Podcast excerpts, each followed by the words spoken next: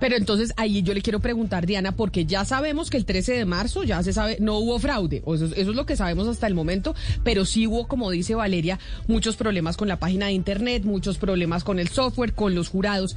No hubo fraude, pero entonces acá sí tiene que haber un responsable sobre todo el manejo digital de lo que está pasando con, eh, con la registraduría y las elecciones. ¿Quién o qué han dicho de quién tiene que asumir la responsabilidad de esto? No han dicho, Camila, y ese es el problema, que la registraduría nacional no ha dicho quién es el responsable y nosotros, usted recordará acá, denunciamos en su momento el direccionamiento que podría haber al momento de entregar la licitación por 1.2 billones de pesos para quien manejaría las elecciones. Pues las elecciones las está manejando Disproel, que es una unión temporal compuesta por siete empresas del grupo Thomas y otras cuatro empresas distintas a ese grupo.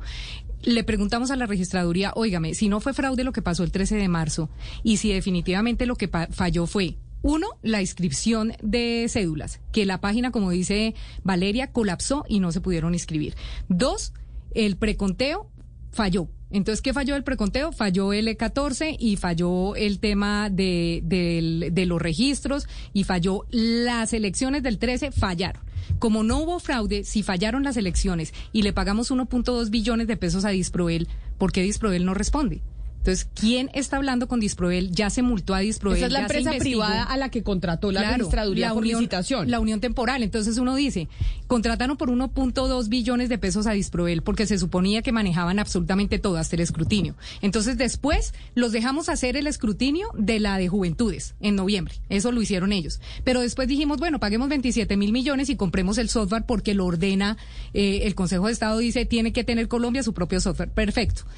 Indra siempre manejó ese software de escrutinio. Lo que pasa es que ahora se lo compramos. Ya no se lo alquilamos al, consorcio, sino que ahora se lo, se lo compramos directamente a Indra.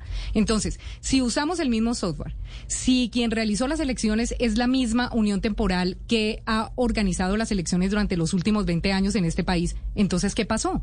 ¿Y qué responde esa empresa? Porque pues si acá hay un privado que de todas maneras está prestando un servicio, evidentemente el registrador tiene que responder, la registraduría por ser quienes contrataron a estas empresas, pero pues el sector privado también tiene que responder, porque finalmente ¿cuántos es que les hemos pagado? No, les hemos pagado un platal, pues 1.2 billones fue la última, a eso súmele la segunda vuelta que va a haber de elecciones presidenciales, que más o menos le, les, suma a ese contratico unos 1.8 billones que daría en total lo que le estamos pagando a Disprovel. Entonces, si le estamos pagando esa millonada de plata, si además ya compramos un software de escrutinio, entonces ¿quién le va a responder a los colombianos por lo que pasó el 13 de marzo? Pero no solo eso, mire, eh, Valeria, cuando uno dice, oiga, y esta gente de Disproel y de Tomás Greganson no van a responder o los van a multar o van a investigar o qué va a pasar, y uno dice, ¿ya les dijeron?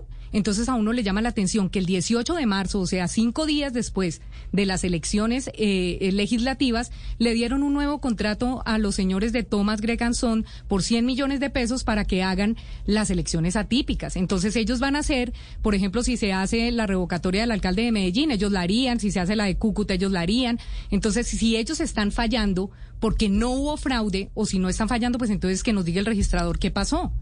Porque si Pero venga, Diana, yo tengo de las elecciones, a mí dígame por qué les doy un nuevo contrato en vez de decirle, oiga, señores de Tomás, esperen, cuéntenos qué fue lo que pasó, dígale al país qué fue lo que pasó, si ustedes nos van a devolver la plata o qué está pasando o qué pasó el 13 diferente a, a los comicios que se han realizado históricamente en el país.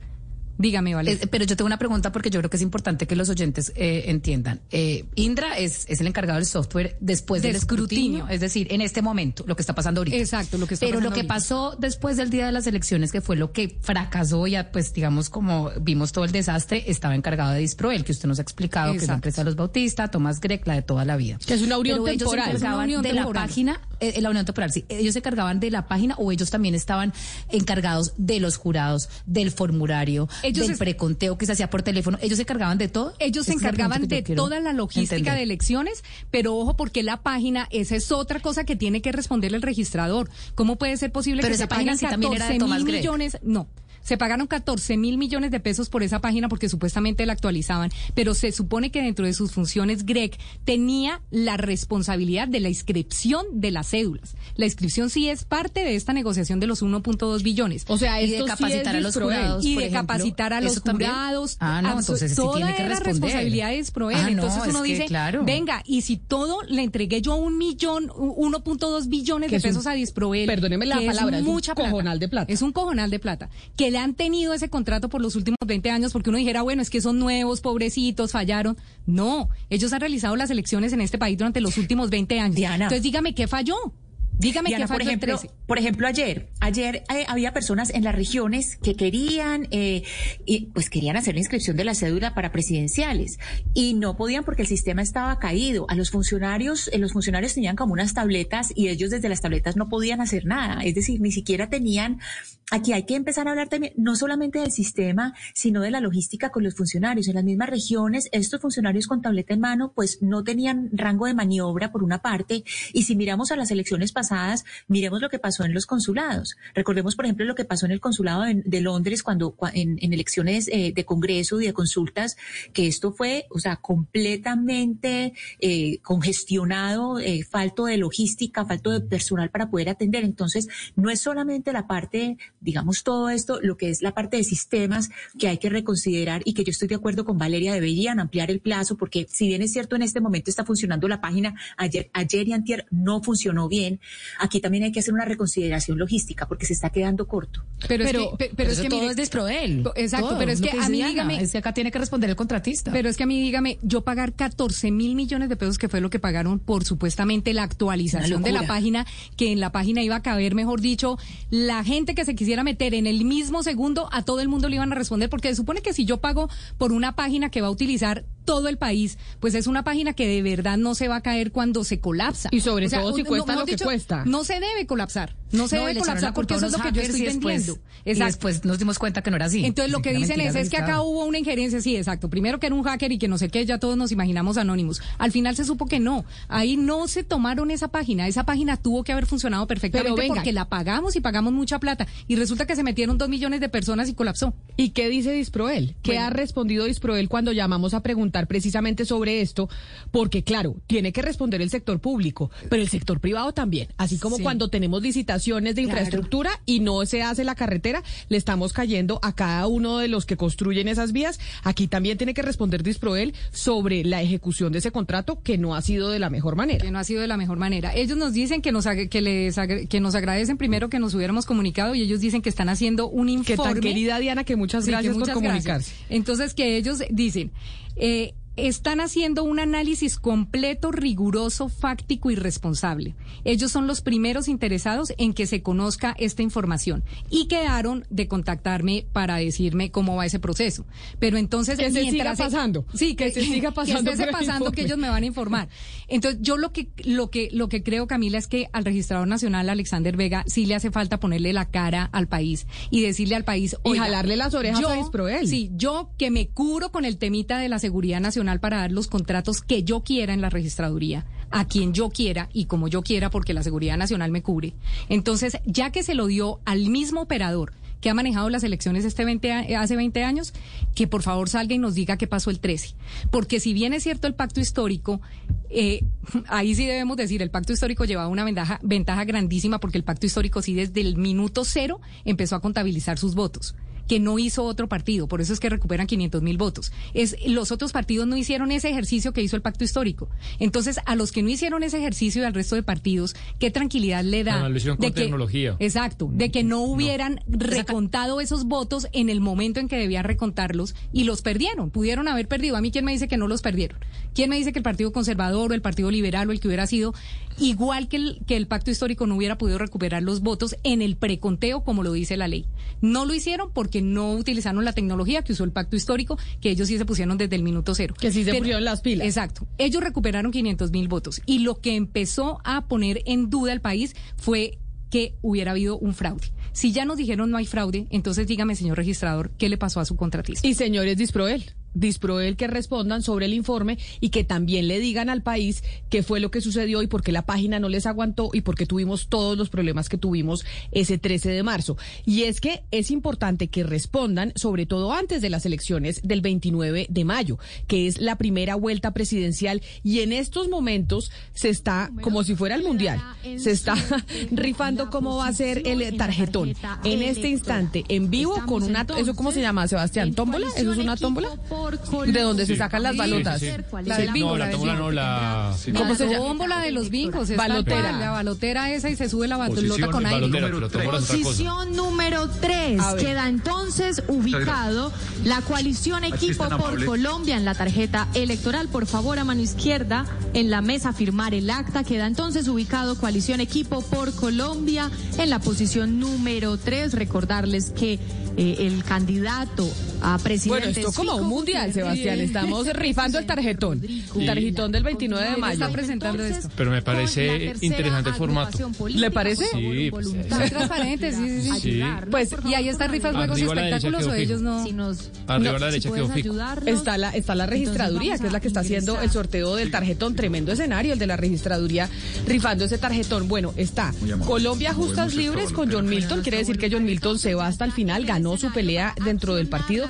También con una fórmula vicepresidencial afro que quedó en la mitad en la primera línea, ¿no? O sea, son seis candidatos. El, el tarjetón está dividido en tres, seis, nueve puestos.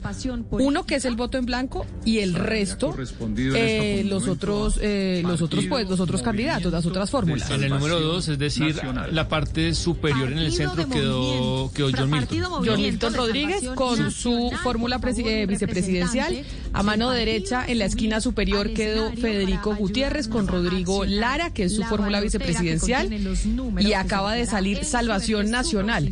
Enrique Gómez Martínez, que quién es la fórmula de Enrique Gómez Martínez, Sebastián. No, ahí me corcha, no sé. No diga, ¿y usted qué? Yo pensé que usted iba a votar por él. No, yo, yo, no al aire, pero usted me preguntó ayer por quién iba a votar y le dije, y no le dije Pero Valeria, dígame si Sebastián no es el típico que va a votar por Enrique Gómez Martínez. Camila es Carlos Cuartas, es el señor Carlos Cuartas.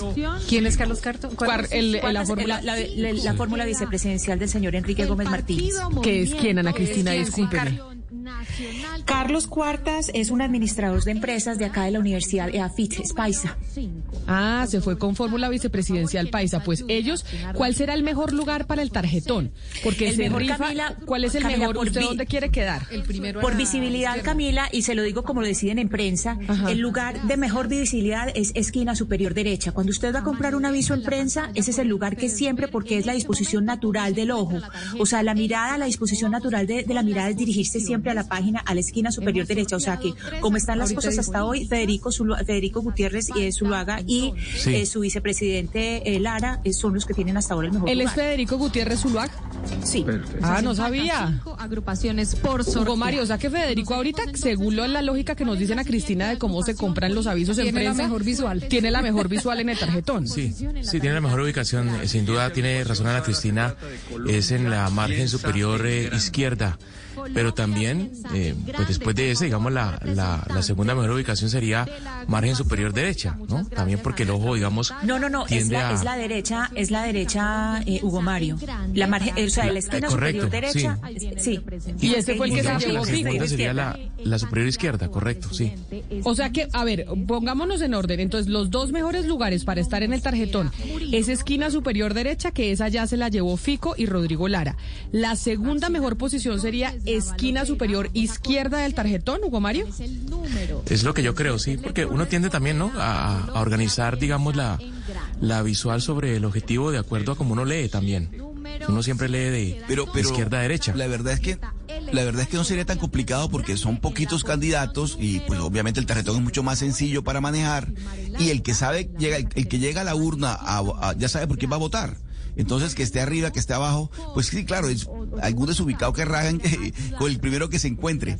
Pero, pero en esta oportunidad, a diferencia de lo que pasó el 13 de marzo, el tarjetón es mucho más sencillo, mucho más fácil y también esperaría uno, esperaría uno que en esta oportunidad la registraduría no tenga tantas complicaciones a la hora de, del escrutinio y a la hora de contabilizar los este, votos. es cierto, Oscar, este tarjetón es mucho más sencillo, pero digamos la lógica de la mirada, o se los digo pues de, lo que yo aprendí en prensa, como vendían los, los avisos, es la lógica de la mirada va en una Z, uno traza una Z.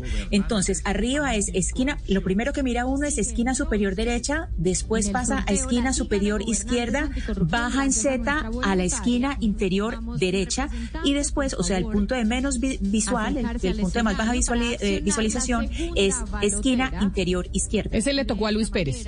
Entonces, de punto de menos visualización, Ana Cristina le tocó a su coterráneo Luis Pérez que le acaba de tocar, le,